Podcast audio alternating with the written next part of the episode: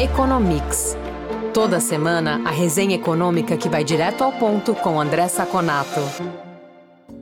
Olá, ouvintes do Economics. Começa aqui mais um podcast com André Saconato, economista, que todas as semanas faz a leitura dos principais índices do mercado e traduz os indicadores que afetam o dia a dia das empresas e também dos consumidores. Tudo bom, Saconato? Olá, Fernando, tudo bem? Olá, especial aos nossos ouvintes. Começando sempre com números nacionais, acho que o maior destaque da semana foi a divulgação dos resultados do PIB aqui no Brasil, avanço de 0,4 agora no terceiro trimestre, segundo o IBGE. Já é o quinto trimestre de alta, apesar de ser uma alta tímida. Quando a gente decompõe esse resultado, quais os destaques, Saconalto? Olha, Fernando, você falou bem. Na realidade, a gente vê uma desaceleração do PIB, né? Só lembrando nossos ouvintes que o primeiro TRI o crescimento foi de 1,3% na margem, né, em relação ao 4 TRI do ano passado, o segundo TRI de 1% e agora 0,4%. A gente vê claramente uma desaceleração na margem. Embora a relação com o mesmo período do ano passado, ou seja, em relação ao terceiro TRI do ano passado, ainda esteja muito alto, né, 3,6% TRI contra TRI. É, nesse dado, nesse dado na margem, né, de, em relação ao último mês, nós tivemos alta de serviços 1,1 e isso leva o PIB para cima, porque serviços, nesse caso, que inclui comércio, representa 70% de todo o PIB. Indústria teve um crescimento de 0,8 e agropecuária teve uma queda de 0,9, né? Principalmente por causa de soja, né, que está sendo muito afetada pelo clima, né, muito sazonal. Mas se eu pego do ano contra ano, né, se eu pego esse trimestre contra o trimestre do ano anterior, os três setores tiveram altas relevantes. 3,5% a parte de agrícola, 2,8% de indústria e 4,5% de serviços. Esse é o maior patamar do PIB desde 96 e 4,5% acima do pré-pandemia. Só que o que, que a gente vê aqui? Primeiro, como nós falamos no início, você tem uma desaceleração. Claramente, o, o crescimento está perdendo força. O consumo das famílias, por exemplo, teve um crescimento de 1% na margem. Lá no começo do ano, estava um crescimento, no, no começo do ano estava um crescimento de 1%, mas chegou a 2,1% no segundo trimestre. O consumo do governo segurou muito esse resultado, 1,3% de crescimento, o que é normal no ano eleitoral. Né? Agora, a perspectiva para o quarto trimestre ela começa a ficar mais complicada. Né? Se nós pegarmos os indicadores de antecedentes, né, que geralmente os economistas pegam alguns dados que mostram ou tiram um termômetro de como está o quarto trimestre, papel ondulado, expedição de papel ondulado, né, que geralmente é, são as embalagens, fluxos na rodovia, números da Anfávia, né, de, de veículos saem antes, todos eles apontam para uma queda no quarto trimestre. Tá? O Black Friday também, os primeiros números, os preliminares foram bem ruins e a confiança do consumidor está caindo. Então é bem possível, Fernando, que nós te, tenhamos no quarto trimestre já um número na margem negativo, pouco negativo, mais negativo. Então, assim, uh, continua um número bom, continua um número positivo, o que é até um ganho, mas uh, como nós estamos falando há muito tempo, é, tanto a demanda reprimida da pandemia quanto o resultado dos auxílios e o resultado da, da antecipação 13 terceiro de algumas categorias começaram a perder efeito. Agora, para o quarto trimestre do ano que vem, eu preciso de renda nova. E o mercado de trabalho vai ter que fortalecer o suficiente para conseguir isso daqui, conseguir manter esse crescimento numa taxa mais alta. Esse ano nós já temos um crescimento bastante robusto, até do comércio deve crescer em novembro e dezembro por conta ainda dos auxílios, mas o ano que vem isso fica muito complicado e há uma possibilidade muito forte do PIB no quarto trimestre vir próximo da estabilidade ou até negativo. Produção industrial saiu agora há pouco, ela avançou 0,3% em outubro, também de acordo com o IBGE. Isso interrompe uma série de duas quedas, mas olhando em perspectiva, os números do ano, recorte setorial, dá para comemorar essa alta, Saconato? Olha, Fernando, na realidade, essa alta é quase uma estabilidade de um número que já está muito baixo. Não dá para comemorar esse número, né? É o primeiro número aqui de outubro saindo, depois ter, vamos ter nas próximas semanas comércio, serviços. Mas é praticamente estabilidade. Por que, que eu falo isso? Porque se a gente pega no ano, a indústria tem uma queda de 0,8 e 12 meses de 1,4. Ela só é positiva em relação ao outubro do ano passado, em que a situação estava muito ruim. Tem um aumento de 1,7. Mas para a gente ter uma ideia, esses números são chocantes. Nós estamos 2,1 abaixo do pré-pandemia, isso significa que nós perdemos praticamente 3 anos, 2 anos né? Ah, não só nós não, não, não estabilizamos, mas estamos abaixo, e nós estamos 18,4% abaixo de maio de 2011, que é o pico da série. Ou seja, a indústria continua patinando, continua indo para baixo. Esse número de 0,3 não tem nada para comemorar.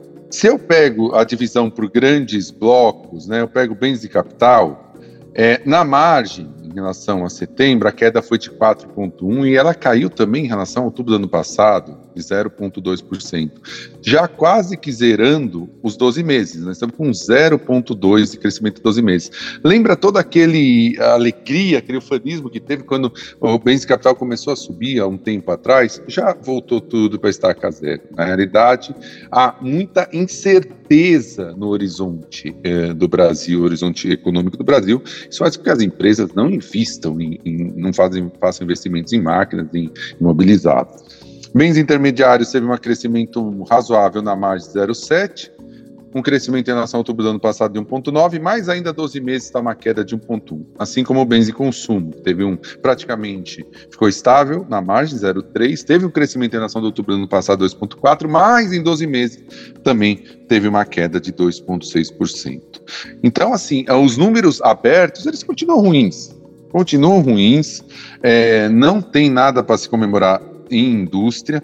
Se eu pego, por exemplo, na margem, é, alguns é, setores, como bebidas, máquinas e equipamentos, caíram mais de 9%. Veículos caiu 6,7%. Só um que é animador aqui, que é a parte de produção de alimentos, né? Que cresceu 4,8% e deve se beneficiar com o auxílio emergencial mais pouco né? No ano, esses alimentos cresceram 12% e veículos cresceu 12,6%. Olha que interessante, veículos cresceu 6% na margem e cresceu 12% no ano. Não pode considerar muitos dados na margem, porque são dados muito voláteis. Né? E bebidas no ano que caiu 5,9%, apesar de alimentos ter subido 12%. Basicamente, é um número que reforça a posição de uma indústria debilitada e de uma indústria que demanda um horizonte mais claro e longo prazo para investir. Nós não temos esse horizonte ainda no Brasil, infelizmente. Quer saber mais sobre o comportamento da economia? Conferir indicadores e pesquisas que orientam o mercado? Ter acesso a informações de especialistas em primeira mão e conteúdo exclusivo? Visite o lab.fecomércio.com.br.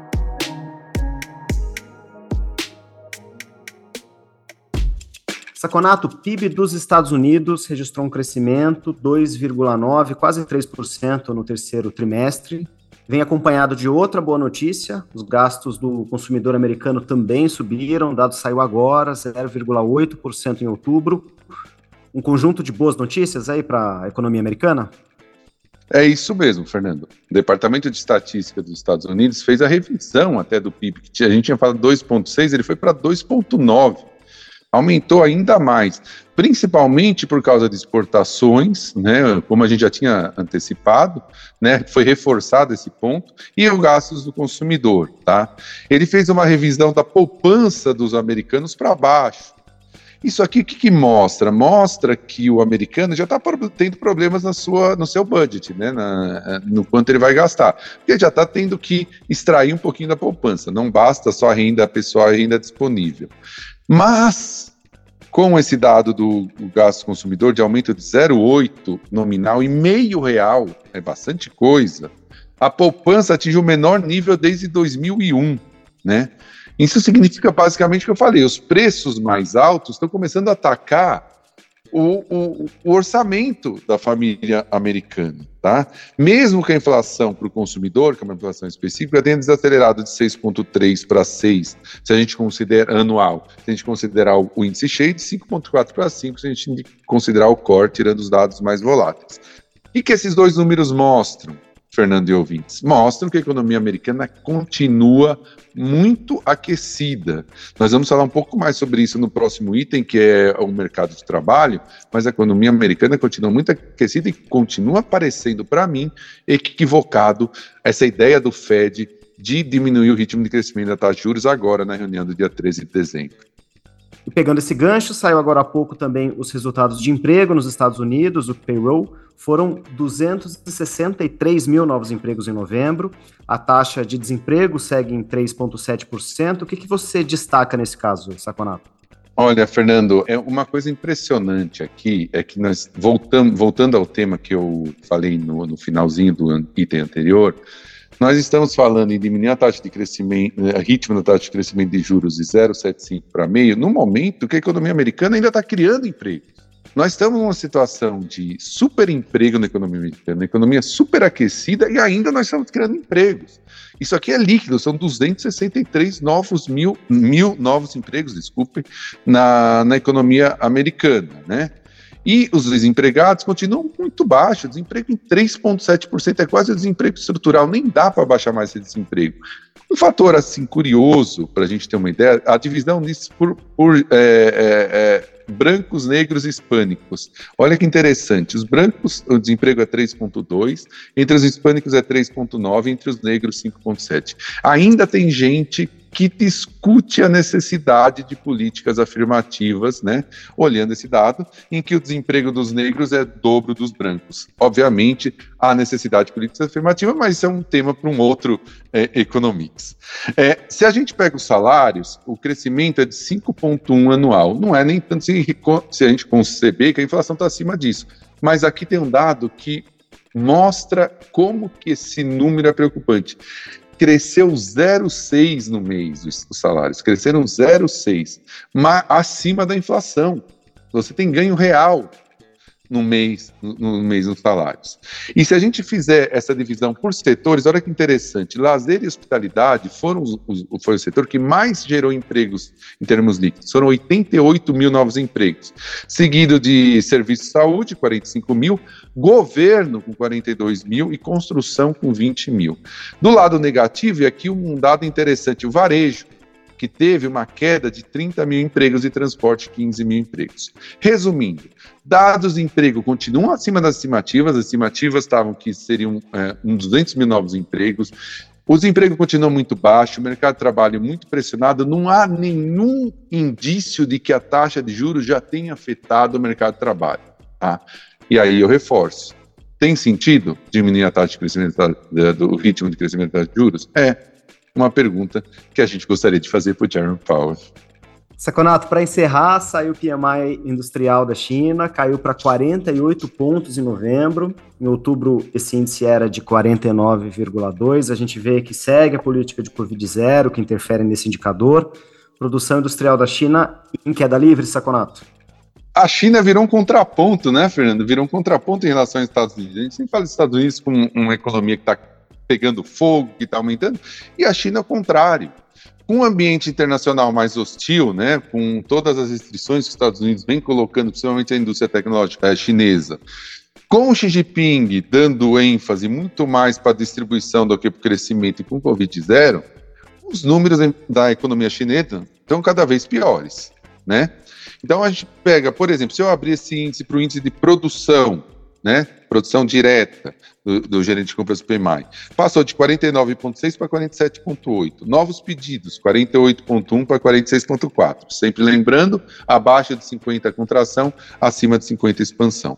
Se eu pego os números uh, das indústrias não manufatureiras, 48,7 era em outubro, 46,7 em novembro. Serviços, atividades comerciais, 47 em outubro, 45,1 em novembro. 45,1 em novembro todos piores. Agora, só uma curiosidade aqui para os nossos ouvintes: dois índices que, que foram mais positivos que não, não era esperado. Construção civil em geral com 55,4, empresas de construção civil com 59,6, o que pode indicar que os esforços do governo chinês para incentivar a construção estão tendo algum resultado. Tá?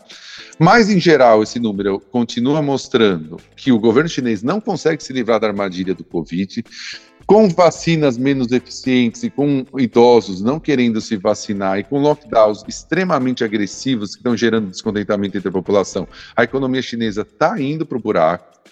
É, não é impossível que a economia chinesa cresça menos 3% esse ano. Obviamente, ela ainda vai recuperar quando a Covid-0, todo esse processo de restrição do Covid-0 voltar, mas isso vai ser só o ano que vem. E aí ela pode voltar para 4, 5, mas sempre reafirmando para o nosso ouvinte: economia chinesa crescendo mais de 6% não existe mais. Saconato, obrigado por mais essa análise. A gente continua acompanhando. Até semana que vem. Muito obrigado, Fernando, pela nossa conversa. Obrigado aos ouvintes que estiveram conosco até agora e nos falamos na próxima edição do nosso podcast. Informação e análises inéditas. Mobilização empresarial. Ferramentas de negócios exclusivas. Tudo isso você encontra no lab.fecomércio.com.br. Acesse agora e confira.